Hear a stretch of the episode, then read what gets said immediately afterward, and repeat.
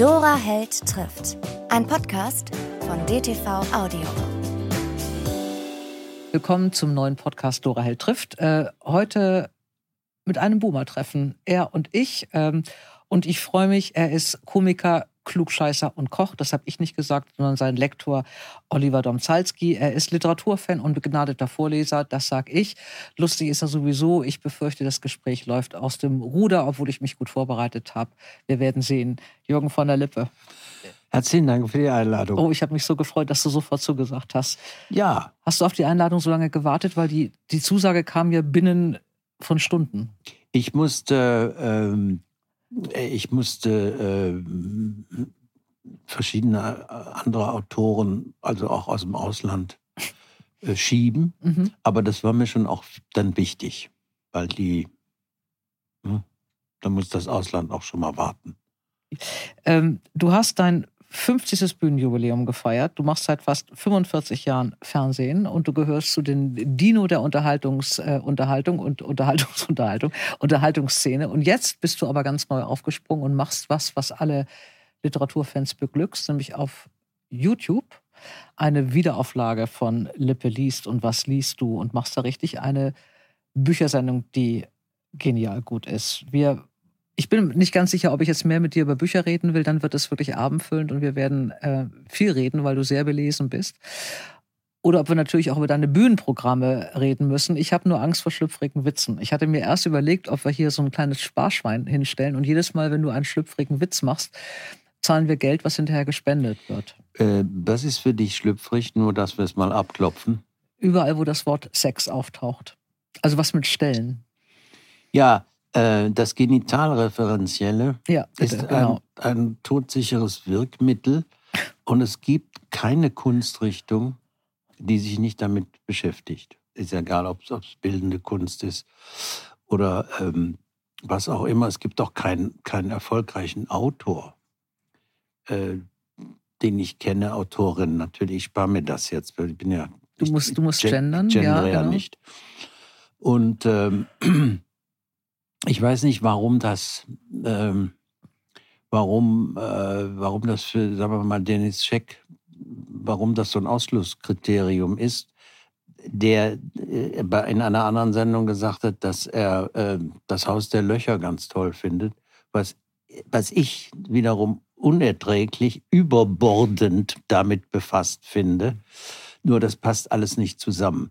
Also ähm, ich habe das, ähm, ich habe ja immer doppelten Genuss, weil ich komme ja aus dem katholischen Aachen. Und damals hat es die Kirche verboten, jetzt äh, verbietet es der Zeitgeist oder die Political Correctness-Forderung. Ich weiß also, dass Menschen sich vor Entsetzen schütteln, wenn ich das mache. Und die überwiegende Mehrheit, die, die nicht da vom Zeitgeist angefressen ist, die lacht. Und beides macht mir Freude. Also ich, ich habe, das ist eine Win-Win-Win-Situation mhm. für mich. Du hast ähm, 150 Auftritte im Jahr und alles ist ausverkauft. Ja, 150 sind es, waren 140 war es. Ja, dieses ich Jahr. bin sehr ungenau manchmal. manchmal schlampe ich auch so eine Vorbereitung wo, so weg. Wobei, wobei wir, das muss man auch sagen, wir, wir tragen immer noch äh, Corona ab. Mhm. Also die Leute warten zum Teil jetzt vier mhm. Jahre mit drei, mindestens drei Verschiebungen. Und ähm, das ist natürlich auf Dauer äh, für so einen älteren Herrn auch nicht mehr, auch nicht mehr lustig. Vor allen Dingen mhm. von der, sind nicht die Auftritte, aber die Reiserei. Mhm. Und 14 Tage am Stück mit, äh, mit vielen Stunden im Auto. Das werden wir dann, aber das können wir nächstes Jahr nicht ändern. Mhm. Aber übernächstes Jahr, wenn ich das noch erlebe, dann mache ich im Wochenrhythmus. Wir kommen da gleich noch zu deinen, zu der, zu dem Zeitpunkt, wie man wann was aushält und macht und wie fit man sein muss. Ähm, du hast Germanistik und Philosophie studiert. Ich habe das mal so ein bisschen gegoogelt.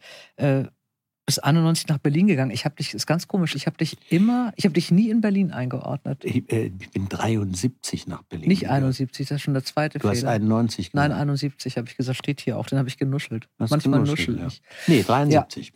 73. Ich habe dich immer, ich habe dich nie in Berlin verortet. Ich nee, habe überlegt, woher durch, das kommt. Durch, durch die Sendungen durch den WDR und natürlich einfach? durch meine, durch meine äh, sicherlich, wenn ich nicht aufpasse, leicht rheinische Färbung als Aachener. Mhm. Und das ist, das ist zwar, also Öscherplatt klingt zwar völlig anders als Kölner Platt, Mhm. aber es hat so, so einen kleinen, Mhm. Ulla Schmidt war ja Aachener. Mhm. Und das hört man dann ganz deutlich, wenn der Aachener spricht. Ja. Das ist auch nicht schön.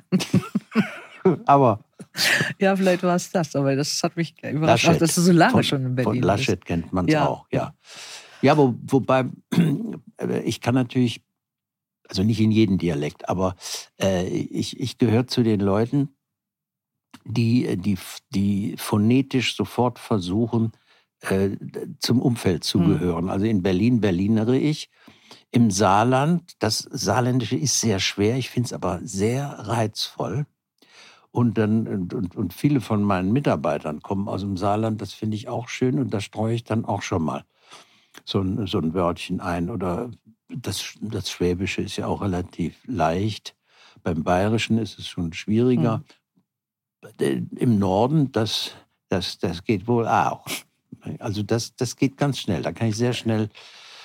Äh, hat auch damit zu tun, ich war ja sieben oder acht Jahre an der Uni, also Tutor, Deutschlehrer für ausländische Studenten. Habe mir, um das Eis zu brechen, in jeder Sprache äh, ein paar schmutzige Wörter beibringen lassen. Also erstes Mal Scheiße. Und wenn dann einer einen Fehler machte und man in seiner Landessprache Scheiße sagte, dann war das eben schöner, Mhm. als wenn man auf Deutsch anfing, an ihm rumzukritteln. Mhm. Und das, das mochten die immer sehr. Und äh, ich habe, ich hatte sehr viele chilenische Studenten in Berlin zu der Zeit, die auch vielfach Musik machten. Und wir haben auch privat uns sehr oft getroffen, Musik gemacht, gekocht und so weiter. Und dann hatten wir so ein Koppelgeschäft. Ich habe den Chilenen dann Nachhilfe gegeben in Deutsch und die mir so ein bisschen Spanisch beigebracht. Und die, das südamerikanische Spanisch klingt ein bisschen anders als Mhm. das spanische Spanisch. Die lassen zum Beispiel das S weg. Que- Cuestión del tiempo. Das übernehme ich dann sofort, sowas. Sodass der Spanier auf Malle denkt, ich bin Chilene. Das ist ja verrückt. Ja, Ich spreche weder südamerikanisches Spanisch als auch spanisches Spanisch. Von daher weiß ich gar nicht, was du gerade eben gesagt hast. Das kann auch eine Beschimpfung gewesen sein. äh, Cuestión del tiempo ist eine Frage der Zeit. Ach, guck mal. Ich kann auch Beschimpfungen. Äh, Nee, Nee, Zwei Euro. Como mierda, no, no me joda. Oder me cago en la leche de tu puta madre. Das kannst du dir ja übersetzen lassen. Lassen. Und ich möchte dich nicht damit belasten. gut, dann werde ich das hinterher Stelle. machen, genau. Ähm, du hast das, fand ich auch schön, äh, wenn man über dich googelt. Du warst bei der Bundeswehr, ist mir alles so vertraut. Mein Vater war ja auch bei der Bundeswehr und bist als Leutnant gegangen. Sagt mir was, wusste ich auch alles. Und dann steht der Einsatz, bei der Bundeswehr lernte er auch Gitarre spielen. Sonst steht da nichts. Also nur, dass du bei der Bundeswehr auch Gitarre spielst. Und zwar von Ja. einem Kriegsdienstverweigerer. Also die Vorgeschichte ist die, ich wollte immer ein Instrument, wollte Geige lernen als Kind. Und mein Vater war ja Barkeeper. Und, mein, und das macht, er mochte es nicht. Und er sagte, ich möchte nicht, dass du in einem Nachtberuf landest wie ich. Das hat ja geklappt. Und äh, deswegen durfte ich nicht Geige lernen, sondern Aber Blockflöte. da spielt man doch auch nicht nachts Geige. Doch, als Musiker, die, die hatten ganz am Anfang hatten die noch eine richtige Band In der, in der Bar. in der Bar. Und war auch, äh, war auch mit einem Trompeter äh, befreundet. Doch, doch, das, das gehörte für ihn damals dazu. Blockflöte, da fühlte er sich auf der sicheren Seite. Ich habe hab also vier Jahre Unterricht gehabt bei Frau Lange, bis die anregte, dass ich in ihrem Quartett, es gibt eine Bassflöte, ein Riesending, kostet auch viel Geld. Und dann habe ich gedacht, also die C-Flöte wird mir schon keinen Kontakt zu Mädchen verschaffen. Mit der Bassflöte wird das gar nichts und ist auch zu kostenintensiv. Ja, und dann äh, Gitarre wäre es natürlich gewesen, als das dann anfing, so mit der Pubertät und, und Singen und, und, und Klassenfeten und so weiter. Also habe ich mich an die Jungs gehängt, die Gitarre spielen konnten. Nun wollten die natürlich auch selber singen, obwohl ich besser war. Aber das spielt ja keine Rolle. Die, die hatten ja nun, äh, saßen ja am längeren Hebel. Und bei der Bundeswehr war es dann soweit, wir hatten, ich war Zugführer und äh, hatte einen, äh, einen Wehrdienstverweigerer, im Zug. Und, und damals war es so, die mussten in der Truppe bleiben, brauchten zwar keinen Dienst mit der Waffe zu machen, Mhm. mussten aber so alles, alles mitmachen. Ja, und äh, der hat mir, dann, hat mir dann Gitarrenstunden gegeben. Dann haben wir als Bundeswehrangehörige Universal Soldier von Donovan gesungen. Nach Das- Feierabend. Ja, Phone wecken. und das war, äh, ja, das war eigentlich die musikalische Grundlage.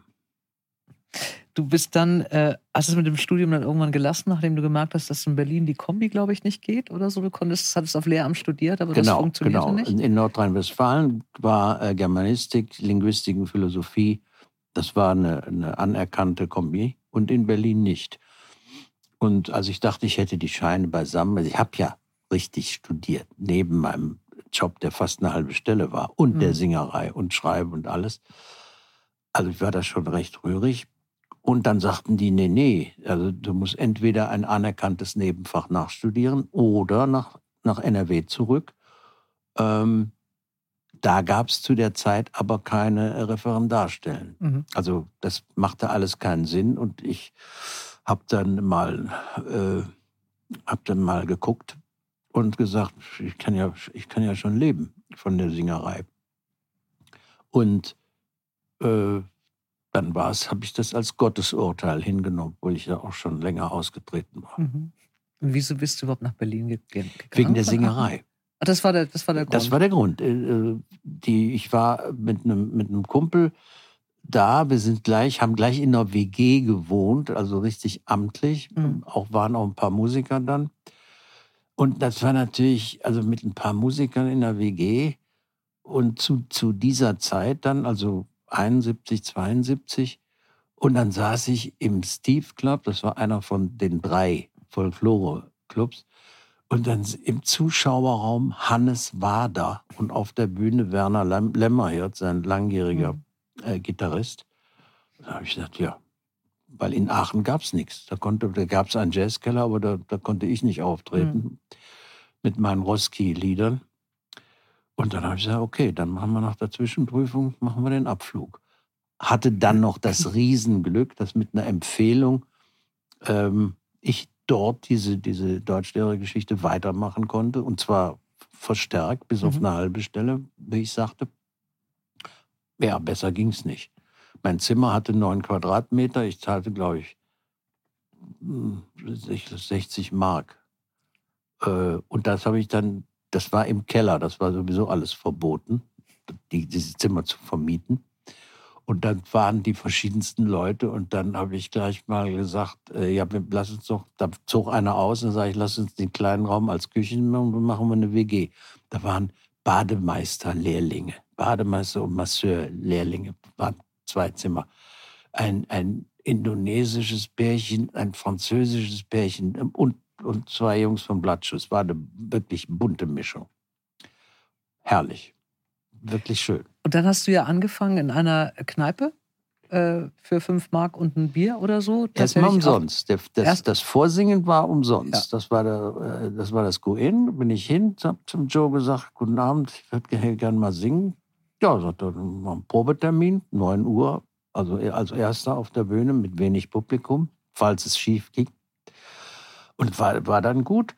Und dann gab es fünf Mark und zwei Bier und das konnte ich dann im Laufe der Jahre steigern. Da warst du wie alt? Müsste ich jetzt rechnen, 48 geboren, 73 nach Berlin, also Mitte 30, Mhm. so. Und dann habe nee, ich 78, nein, Nee, 30. früher, 30. Also, Und dann bist du aber, und da habe ich jetzt nichts in Zusammenhang gefunden beim Google, du bist dann von den Berliner Bühnen zum WDR gekommen. das war so eine, das war so eine Zufallsgeschichte. Ein, ein, ein Pärchen, äh, Claudi Fröhlich, der, Kultregisseur, der äh, Bum Bum Claudi hieß der, bei dem gab es immer Explosionen. Er hat die erste Otto-Show gemacht, die Lindenberg-Show, die Plattenküche, also Kult. Mhm. Und seine Frau, ähm, Marlies Robles, war Redakteurin beim WWF, beim Westdeutschen Werbefernsehen. Also ähm, der unehelichen Tochter, die das Geld dran schaffte, damit der Sohn Theologie studieren konnte, wie ich immer sage. So, ja. Und die haben ich weiß nicht, wo wir uns kennengelernt haben. Jedenfalls, das war wirklich ein glücklicher Zufall. Ein paar Lieder von mir verfilmt, also Vorläufer der Videoclips. Mhm. Und wir mochten uns sehr. Und dann äh, gab es eben den Plan, im WWF eine, eine wöchentliche Live-Sendung zu machen. Eine klassische Variety-Show. Gespräche, Musik, komische Sachen, Sachthemen.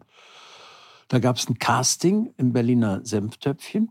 Ich weiß nicht, es waren 17 Leute. Die Zahl hat sich mir eingebrannt. Jeder machte das, was er so konnte. Also in meinem Fall ein komisches Lied singen, andere. Es gab auch, und man musste sich auch im Gespräch versuchen. Ich weiß noch, Elisabeth Tessier, die, die Astrologin, mhm. stand als Interviewpartnerin zur Verfügung.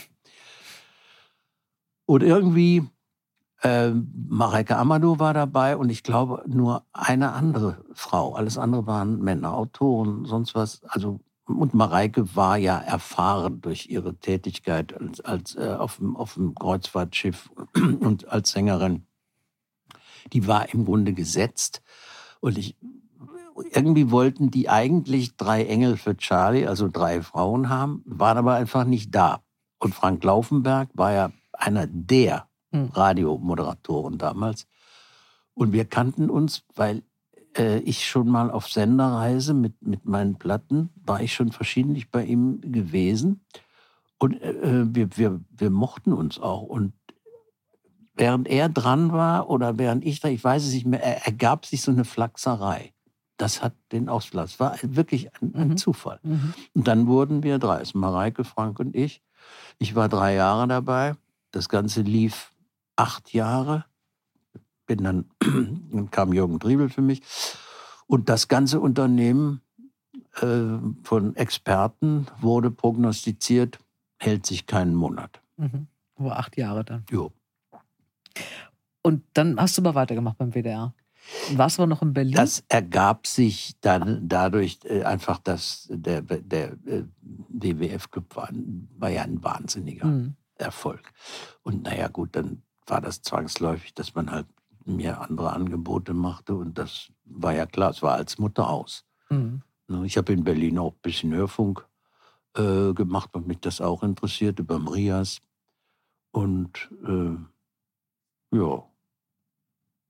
Und das Ganze ging dann bis, bis Ende 90. Mhm. Ich bin damit aufgewachsen, deswegen meistens ganz kurz, so ist es ein Donnerlippchen, Geld oder Liebe ich war ein großer Fan von Gold oder Liebe, weil das so die erste wirklich gut gemachte, es war so eine Kindergartensendung irgendwie. Ich fand das total lustig. Also es waren wirklich lustige Spiele, nicht so doofe, wie es heute gibt, und nicht so alberne, so vorhersehende, sondern es war da auch eine tolle Redaktion, fand ich, die es damals gemacht haben. Man darf jetzt eines nicht vergessen, damals gab es nicht so viel überflüssiges Personal mhm. bei den Sendern. Hier ein Fernsehdirektor da was. Da gab es einen Unterhaltungschef, Mhm. Darüber war der Intendant, der sich nicht um die Unterhaltung kümmerte. Wir hatten ja, WDR hatte ja immer äh, äh, politische Journalisten. So, die, die, haben, die haben uns machen lassen. Und äh, es, war, es war wirklich Geld da. Ich habe an jeder Geld- oder Liebeausgabe 14 Tage gearbeitet, davon eine Woche, eine komplette Woche im Studio. Mhm.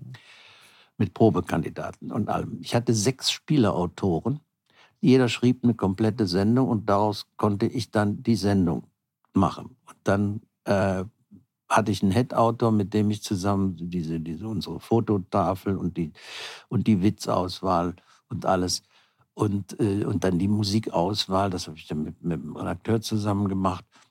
Ähm, also das war eine intensive und, und äh, sehr, sehr schöne Arbeit. Wir haben nach Probenabschluss haben wir für die jeweils nächste Sendung, die Requisite hatte uns provisorisch was gebaut, für die jeweils nächste Sendung schon ausprobiert. Also wenn man das mit heute vergleicht, mhm. mit diesen Reihenabwürfen, drei Sendungen am Tag. Mhm.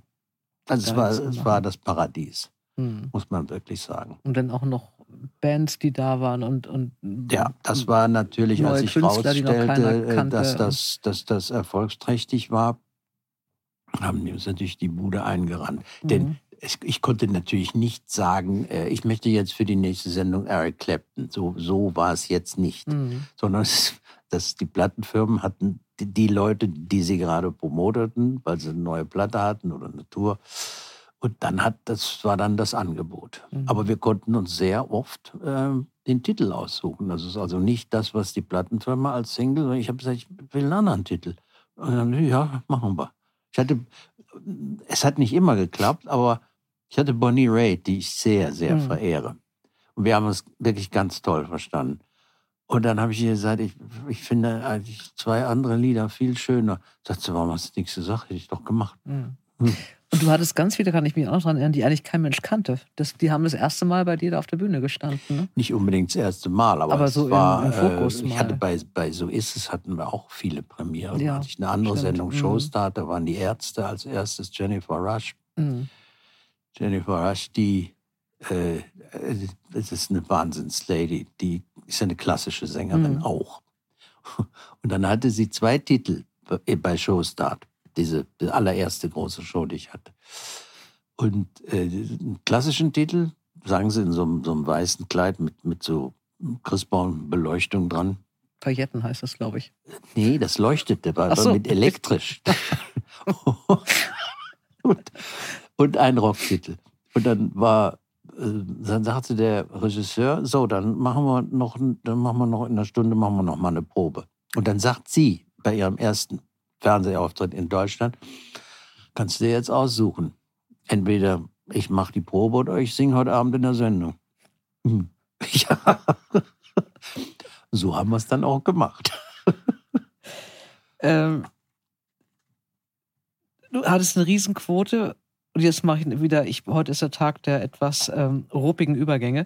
Deine Frau, Anne Dorenkamp, hat mal in einem Interview gesagt, äh, bei der Frage, als ihr euch kennengelernt habt, wie war das so und ob es Liebe auf den ersten Blick war oder so. Und dann hat sie dann gesagt, ja. Und da gab es ein paar alte Bilder von, von dir, die sie so zeigte. Und dann hat sie gesagt, sie fand dich so schön. Und dann kam die, der hätte auch dumm sein können. Das hat mir sehr gefallen. Ach, hat sie das Das gesagt? hat deine Frau mal gesagt. Sie fand dich so schön.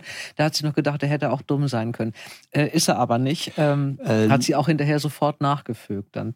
Ich habe, äh, ich weiß nicht, ob es das Interview war, das ist so nicht richtig, weil irgendwann hat sie mal zugegeben, als sie, als sie mich mal von hinten sah, hat sie gesagt, ich hätte einen Gehfehler, was mich sehr gekränkt hat, weil ich habe keinen Gehfehler. Ich gehe, finde ich, wie John Wayne, Ja, der ja auch keinen Gehfehler hatte. der ja auch keinen Gehfehler hatte. Genau.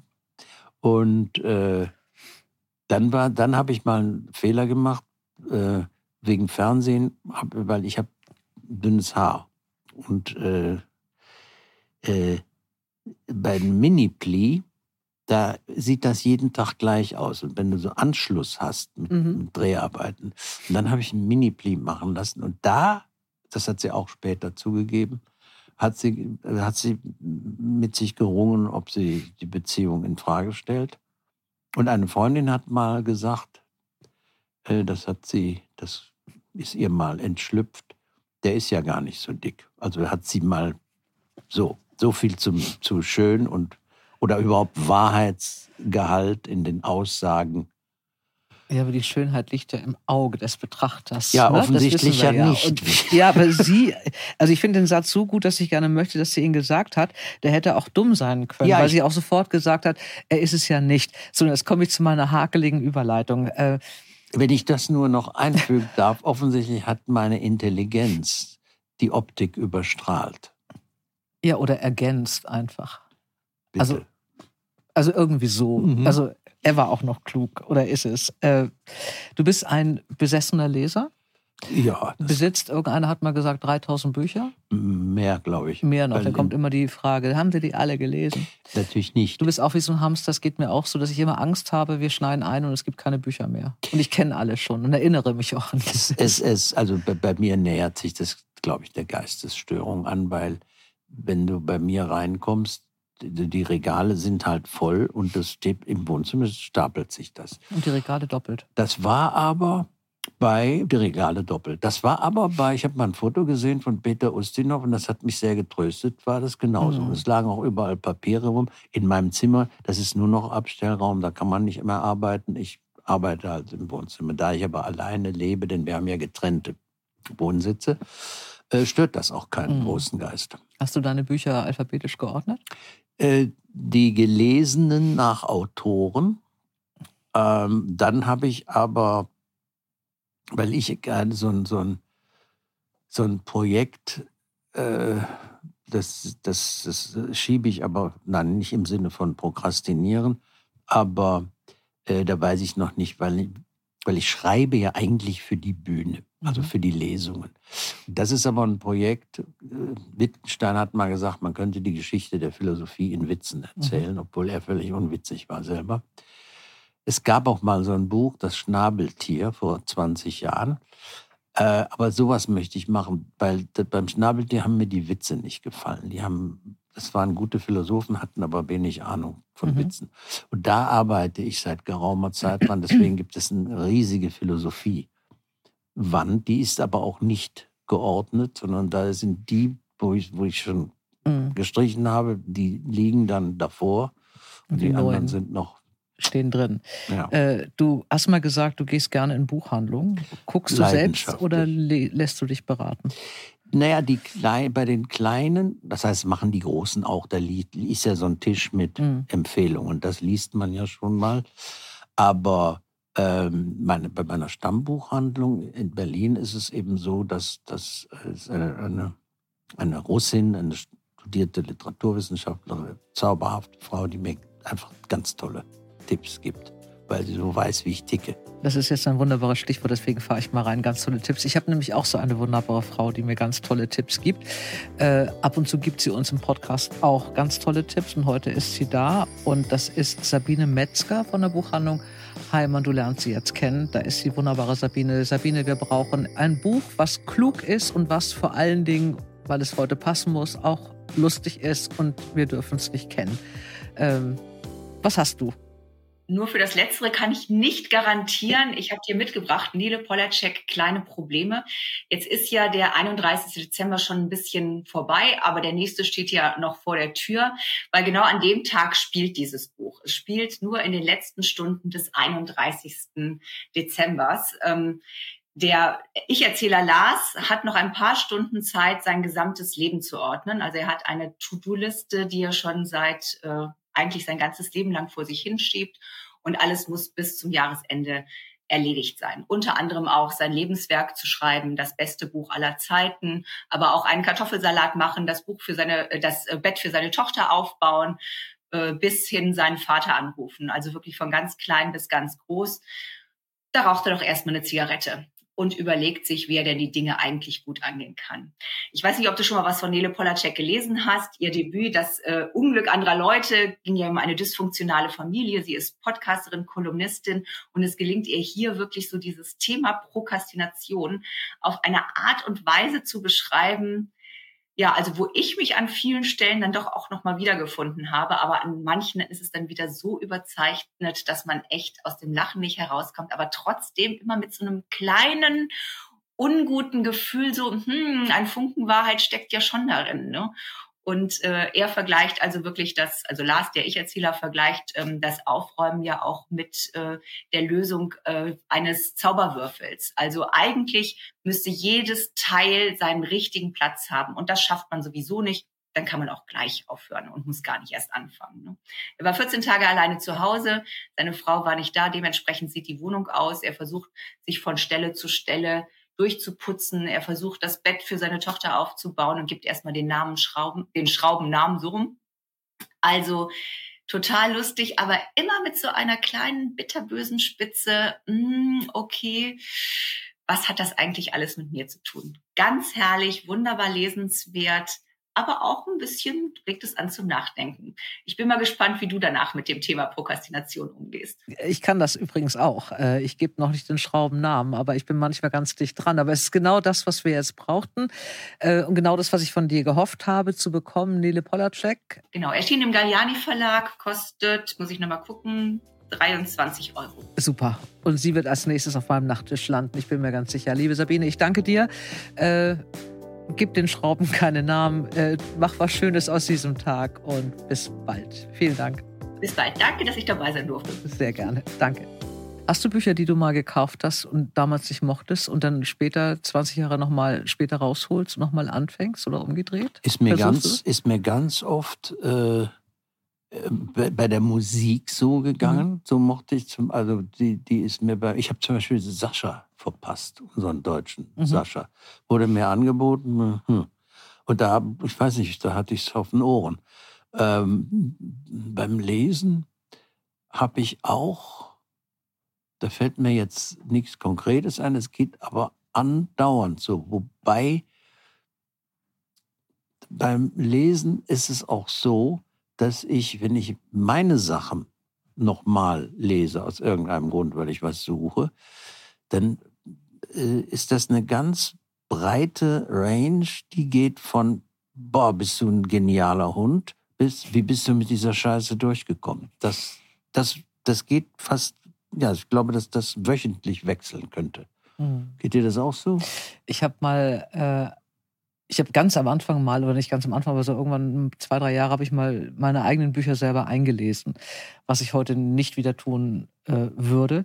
Ich fand das damals freundlich von dem Hörverlag, dass sie mir das angeboten haben und ich habe das ein bisschen genommen als Vorbereitung für die Lesung, äh, weil ich hatte mal ein Coaching, weil ich ja schnell spreche und besser lesen wollte. Und das war natürlich, ich mochte auch die Atmosphäre, dass man so im Studio war, so abgeschirmt und so eingemust und die Welt blieb draußen und man war so konzentriert auf sich und den Tonmann und die Regie gegenüber und ansonsten hat auch keiner gestört und alle haben mich in Ruhe gelassen. Ich fand das, ich mochte diese Zeit in diesem mhm. Studio, aber ich mochte mich nicht selber lesen hören und äh, ich habe das dann irgendwie ein paar Mal gemacht und bin jetzt Gott froh, dass es Schauspieler für mich machen. Aber ich habe das erste Buch nach, ich glaube, sechs oder sieben Jahren mal eingelesen, das wollten die gerne mal. Und da bin ich wirklich regelrecht hinter dem Mikro zusammengebrochen und habe nur gedacht, Herrgott, wo war das Lektorat? Also das, das sind die 25, hier steht, dann habe ich den hochgeguckt und Leute, hier steht irgendwie auf einer Seite achtmal das Wort eigentlich. Oder man hat dann immer so ein Wort, oder dann hatte ich so drei Protagonistinnen, die alle mit CH anfingen. Christine, Christian und Christine. Oder ich weiß nicht, also manchmal denkt man dann so nach so vielen Jahren, was sind denn das für Sätze? Und jetzt war das natürlich der Vorteil, wenn du als Autorin selber deinen eigenen Kram einliest, kannst du das ja dann einfach Du kannst einen Satz einfach ja. ändern. Das musste ich relativ oft machen und seitdem gucke ich nicht mehr in die alten Bücher mir, rein. Mir geht das beim, äh, mir geht das, wenn ich bei der Lesung dann vorbereite, mhm. geht es mir so, dass ich dass ich ja praktisch jedes Mal, wenn ich drüber gehe, irgendetwas verändere. Weil es, weil ja. es einfach nicht mehr.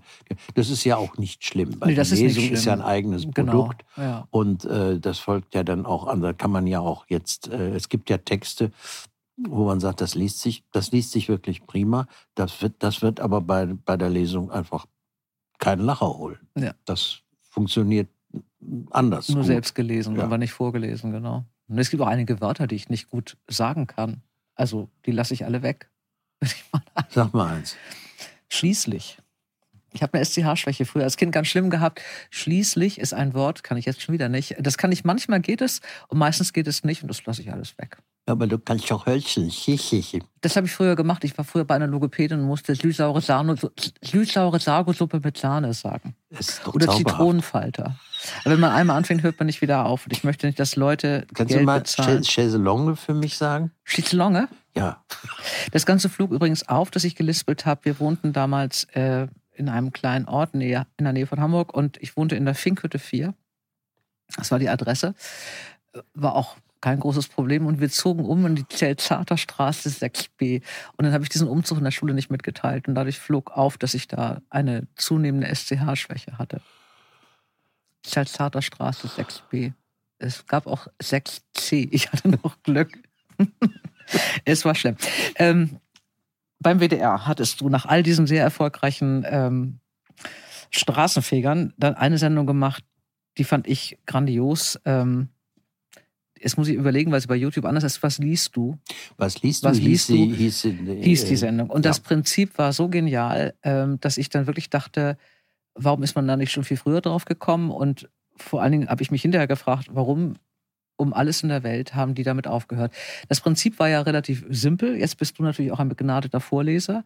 Das könnte nicht jeder machen. Und du hast ja aber einen zweiten begnadeten Vorleser oder eine begnadete Vorleserin geholt. Und ihr habt dann Bücher gesucht, die hast du wahrscheinlich ausgesucht. Mhm. Äh, das war das eine, was mir gefallen hat. Die mussten auch nicht neu sein. Das konnten auch wirklich vor fünf Jahren erschienene Romane sein ja. oder so. Sie mussten nur amüsant sein. Und das hat, ich habe mal eine ähm, Sendung gesehen mit dir und ähm, Cordula Stratmann und das war einfach zum Niederknien. Ihr habt abwechselnd aus diesen Büchern gelesen, Mhm. äh, zum Teil mit verteilten Rollen, zum Teil wahrscheinlich, ihr müsst glaube ich nicht mehr proben, aber zum Teil hat der andere dann während der erste las so gelacht, dass man fast abbrechen musste. Und ich kann mich erinnern, ich habe damals doch ab und zu in einer Buchhandlung gearbeitet. Das hat wirklich auch richtig was genützt. Also man Ja. wusste sofort, wenn diese fünf Bücher drankommen, dann wird am nächsten Morgen um neun der erste Kunde stehen und danach fragen. Wie viele Sendungen hast du da gemacht? Weißt du es noch aus dem Kopf? Nee, weiß ich nicht mehr. Es waren, es waren recht. Ich weiß es wirklich nicht mehr. Ähm, Aber es ging also es ging Jahre. nicht, ja, es hör- hörte zwischendurch mal auf und dann wurde es wieder aufgenommen. Und weil es immer ein Kampf war Mhm. mit, dem, mit dem WDR. Und äh, dann gab es eben einen Unterhaltungschef, der es dann gar nicht mochte. Und äh, der dann dem Produzenten mitteilte, äh, dass sie es nicht weitermachen und, äh, und grüßen Sie doch Herrn von der Lippe von mir. Das fand ich auch sehr stilvoll. hm, Hat sich allerdings nachher, als ich das dann öffentlich machte, hat er sich dann entschuldigt. Gut, äh, nützt nichts. Ich kann froh sein, muss ich heute sagen, dass das so gekommen ist, hm. weil ich es jetzt auf meinem YouTube-Kanal äh, weitermache unter Lippes Leselust. Mit mittlerweile 300.000 Followern, was ja irre Ab Abonnenten heißt Abonnenten das bei heißt YouTube. Es. Ach so, bei YouTube heißt es Abonnenten. Abonnenten. Aber ich habe jetzt mal geguckt, also die, die, die Folge 4 mit Thorsten Sträter, da hat der zweite Teil jetzt über drei Millionen Klicks. Ja. Das ist eine Reichweite, die man im Fernsehen im dritten Programm nicht erreicht. Mit einer Büchersendung in keinem Fall. Ja. Und Äh, deswegen kann ich nur, äh, ja, kann ich nur dankbar sein. Wie oft machst du die? Ich habe jetzt äh, die mit Thorsten Sträter natürlich gesehen und das ist, das macht schon großen Spaß. Hier auch im Malms, äh, Malmsheimer finde ich auch wunderbar. Den kenne ich vom Tresenlesen mit Frank Gosen. Das ist ja auch jemand, der sensationell lesen kann. Wie oft machst du das jetzt? Gibt es da einen Plan? Habt Ja, da das, das ist ja eine Frage des Materials. Mhm. Also ähm, ich hatte, ich habe für das, für die Ausgabe mit, mit Thorsten habe ich, da hatte ich ja reichlich Zeit. Äh, aber bei den, weil Thorsten sagte, das, das müssen wir unbedingt weitermachen. Ähm, und das machen wir nächstes Jahr. Und da bin ich jetzt, Gott sei Dank, mit der Auswahl fertig, weil Gostet, er hat mir, äh, wir haben danach zusammengesessen, er hat mir eine Riesenliste gemacht mit Sachen, die er komisch findet. Mhm. Hat mir alles natürlich sofort äh, bestellt und das sieht, das sieht jetzt sehr gut aus. Und im Grunde sammle ich jetzt schon für die übernächste. Ich habe jetzt ein, gerade ein, ein hinreißendes Buch von Tillmann Birr gerade zu Ende gelesen. Äh, wie sind Sie hier reingekommen, heißt das. Äh, das kann ich ja schon mal jedem Birr heißt der, Tillmann. Birr mit zwei R. Mhm.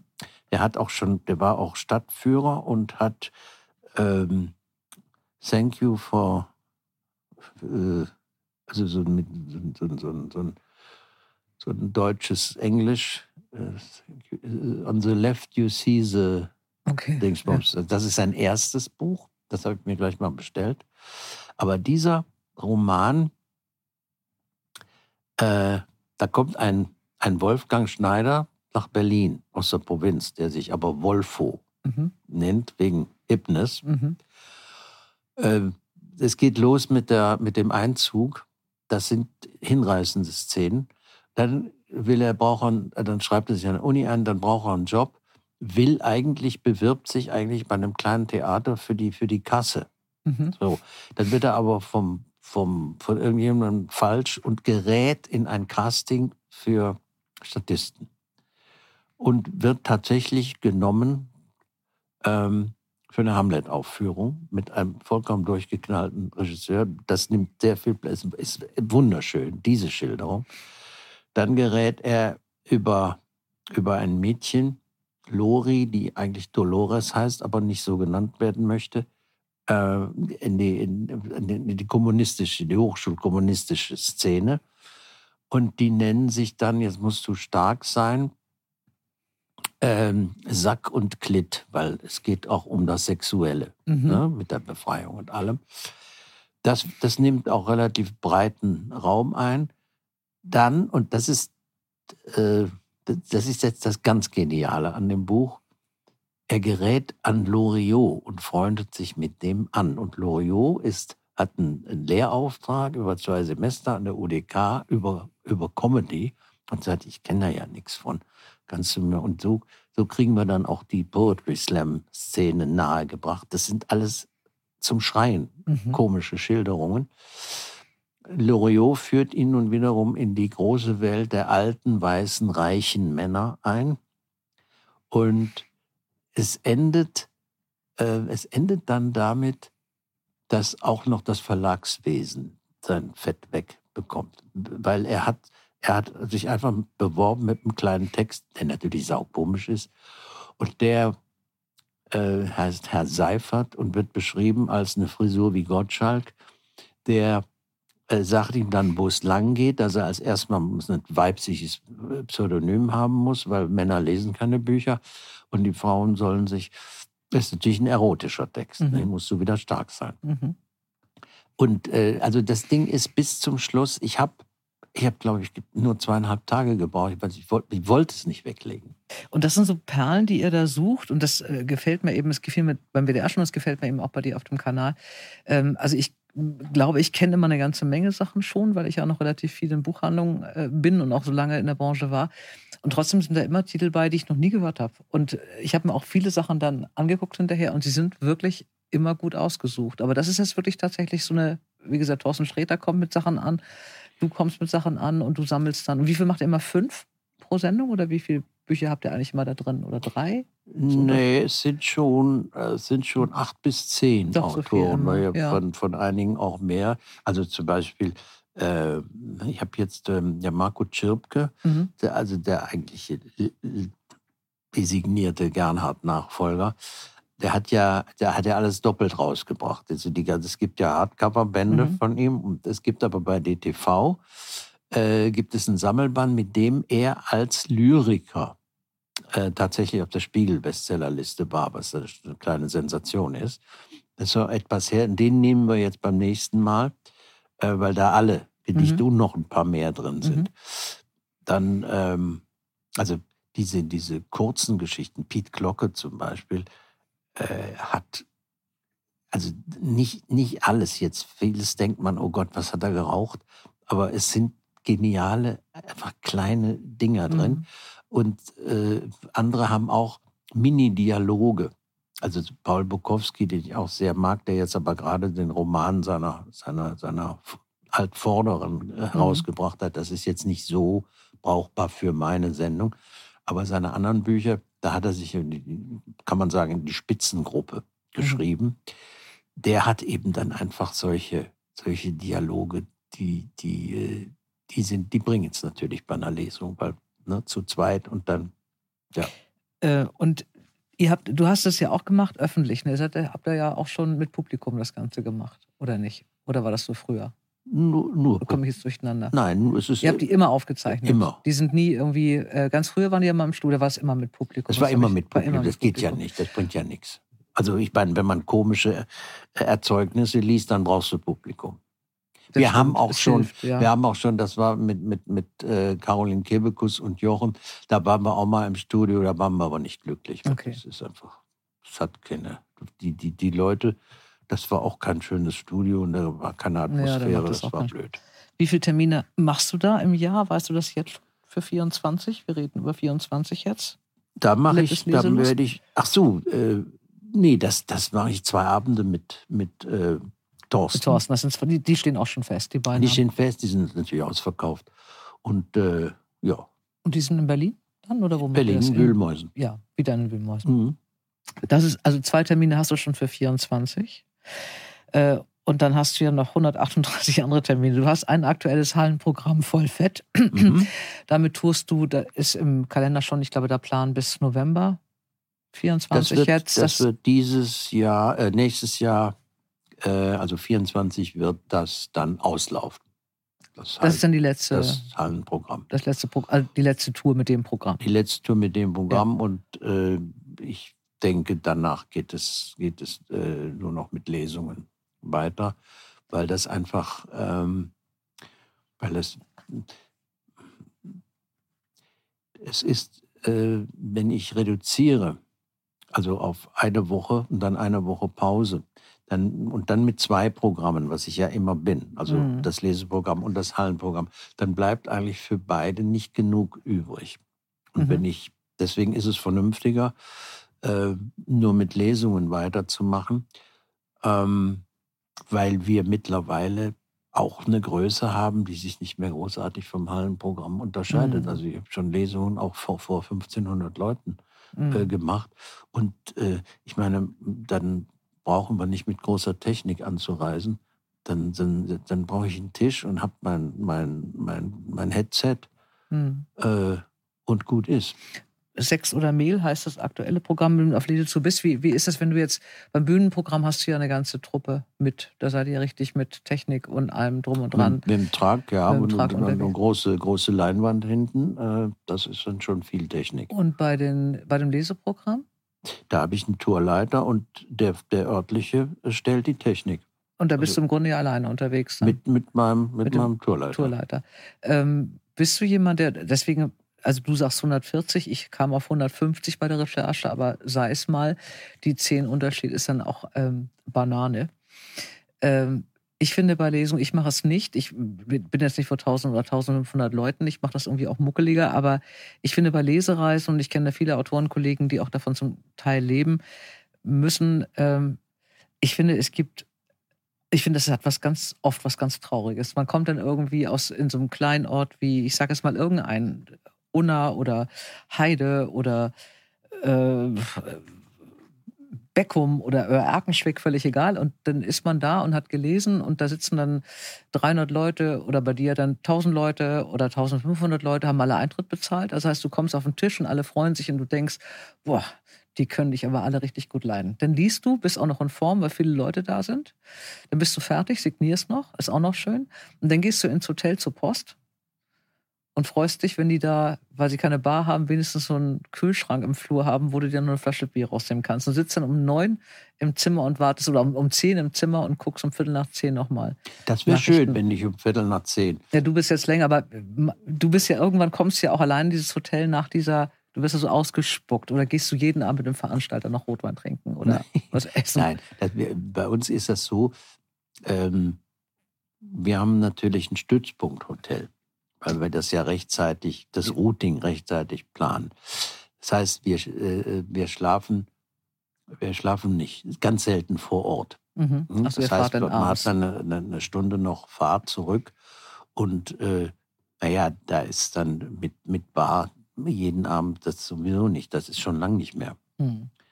Nicht, äh, da hat man, da hat man dann, wenn man dann noch was trinken möchte, hat man eben eine Pulle Wein dabei oder auch nicht.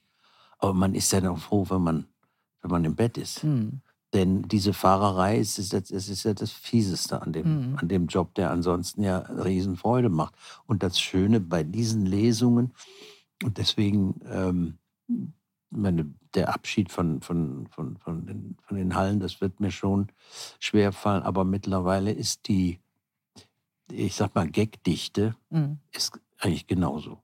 Mhm. Und die Leute, äh, die Leute sind dann schlapp gelacht. Mhm. Und äh, wenn, wenn man dann hinterher beim Signieren von jedem Dritten hört, vielen Dank für den tollen Abend, ja, das ja, du viel mehr Kontakt, ne? Weiß Als, man, warum mhm. man es gemacht hat. Und, und das andere sind Begleiterscheinungen, die sind, die sind nicht schön, weil man, man kann jetzt, das weißt du ja auch, Du kannst, wenn du auf deutschen Autobahnen fährst, fährst du ja selten Autobahn. Das ist mhm. ja meist dann eine Vollsperrung und du mhm. fährst über Land. Oder durch kleine Käfer mit 30. Das ist ein Riesenspaß. Mhm. Und, aber das ja, muss ja irgendwie gehen. Die Lesetour, ähm, die du machst, im Gegensatz zur, zur Bühne, ist das, strengt dich das mehr an, auf der Bühne zu stehen? Da hast du ja auch kein Skript und nichts. Du machst ja alles aus dem Kopf. Das, vor viel mehr Leuten. Ist das anstrengender? Auch naja, das, das ist, äh, naja, was heißt anstrengender? Es ist halt, ähm, das, das Tolle an, der, an, der, an diesem Programm ist, dass ich natürlich eine größere, äh, größere Abwechslung für die Leute habe. Ich singe, mhm. ich habe äh, hab meine, meine, meine Leinwand, das heißt, ich habe Bilder mit, mit Kommentaren und so weiter. Da ist natürlich, da ist natürlich mehr los. Auf der anderen Seite äh, müssen, habe ich ja nicht die Möglichkeit, Mhm. einen Text, den ich am Tag geschrieben habe, auszuprobieren. Mhm. Was ich natürlich bei der Lesung mache, sage ich Mhm. den Leuten auch so, jetzt kommt was Neues. Das mache ich zu Anfang des zweiten Teils, damit, weil wenn sie es scheiße finden, dann habe ich noch Möglichkeit, das auszubügeln. Weil wenn ich damit aufhören würde und sie finden es blöd, dann, dann ist es doof. Mhm. Und das ist natürlich Gold wert, weil alle Texte, die im nächsten Buch oder damit im nächsten Leseprogramm sind, sind natürlich äh, road-tested. Mhm. Wenn du privat liest, also wenn du jetzt zu deiner ähm, Buchhändlerin deines Vertrauens gehst, äh, wonach entscheidest du, was du kaufst? Oder weiß sie, was du liest und was du magst und sagt einfach hier das heute? Also ich gehe in, also ich gehe in jeden Buchladen und gucke. Die sind ja alle, die kleinen sind ja alle anders sortiert. Da finde ich, erstmal frage ich, äh, wo ist die Comedy und wo ist die Philosophie wegen meines Projekts. Mhm. So, da finde ich auch meistens schon irgendwas. Ähm, bei Comedy ist es so, das sind immer die üblichen Verdächtigen, die ich sowieso schon habe. Mhm. Also da finde ich jetzt selten so einen so einen Geheimtipp, sowas wie, wie Till Birmann. Das kommt dann aus anderen Quellen, weil wenn, wenn man, wenn ich so ein Buch habe, natürlich als erstes guckt, was hat der noch und mir das dann gleich bestellt. Oder wenn ich von einem anderen was, so, das wird dann halt alles ähm, auf Verdacht bestellt und Mhm. gelesen. Oder man hat, man kriegt mal einen Tipp. Ähm, ansonsten lasse ich mich einfach, ähm, lasse ich mich einfach von, von, von Sachen inspirieren und, und, und lese hier was rein. Jetzt habe ich einen, wie heißt er, als ein, ein Saragossa ansässiger, offensichtlich jüngerer Autor, der, wie sagt der Klappentext, äh, ein moderner ähm, Don Quixote, der die, die woken Erkenntnisse ins Landleben bringt. Natürlich krachend scheiternd, auf der anderen Seite dann aber plötzlich zum Bürgermeister gewählt wird, ist, ist nicht ganz durchgängig toll, weil er auf einmal dann in so einen anderen Erzähl äh, äh, wechselt, den ich nicht verstanden habe. Aber da sind so geile Sachen drin in, in dieser ganzen Grundsituation. Ja, oder ähm, ein israelischer Krimi-Autor, drei heißt Mhm. das. Kennst du? Mhm, den habe ich auch gelesen. Das finde ich Wahnsinn, großartig. ne? Ja, ganz toll. Mhm. Jo. Diogenes. da, und da freut man sich dann. Das stimmt. Das, ähm, wenn du, äh, ja, es ist aber wirklich, also einmal gehst du ja wirklich gucken für dein Projekt, wann, wann willst du es eigentlich fertig haben? Weiß nicht. Ich, ich, ich habe schon ange ich habe noch schon eine ganze Menge, aber ich habe noch keine, noch keine Form. Und äh, ja, das, aber das hat mich mittlerweile, im Grunde äh, habe ich nochmal angefangen, Philosophie zu studieren, was Mhm. ja auch schön ist. Und es, es verändert auch den Blick, solche, äh, solche Lektüre. Muss man wirklich sagen. Also ich, ich äh, selbst wenn es jetzt nichts werden sollte, was ich nicht glaube, weil dazu ist es schon zu viel da, ähm, habe ich einfach was davon gehabt. Mhm. Das Problem ist immer nur, äh, wenn ich, wenn ich jetzt Zeit habe, ein bisschen und will nicht selber schreiben, was ich auch jeden Tag versuche, Mhm. also mir zur Pflicht mache. Ja, was machst du jetzt? Liest du jetzt auch mal wieder einen Krimi? Weil ist ja auch schön.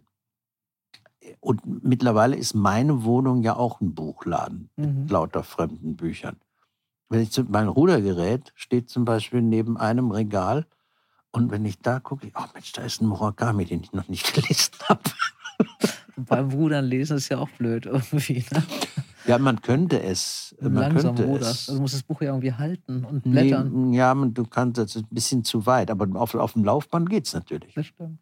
Wenn du ähm, jetzt die, das Bühnenprogramm tatsächlich beendest, irgendwann mal sagst, du gehst jetzt nicht mehr auf die Bühne, du machst nur noch diese Lesungsgeschichten, hat das natürlich zur Folge, dass du dann theoretisch mehr Zeit hättest. Nicht was ja viel. vermutlich nicht stimmt. Nein, also nein, du nein, nein. machst dann nur mehr Lesung. Es wird, es wird nur eben, dadurch, dass ich keine 14 Tage mehr am Stück, sondern Ja. eine Woche, dann eine Woche ist es im Endeffekt etwas weniger, aber auch schon ordentlich. Aber du bist ja dann eine Woche, du machst dann, bist ja trotzdem bei 120, also das ist im Grunde ja jede zweite Woche bist du ja unterwegs. Also du hast ja dann wenig Zeit, wo du wirklich mal alleine ohne Menschen bist.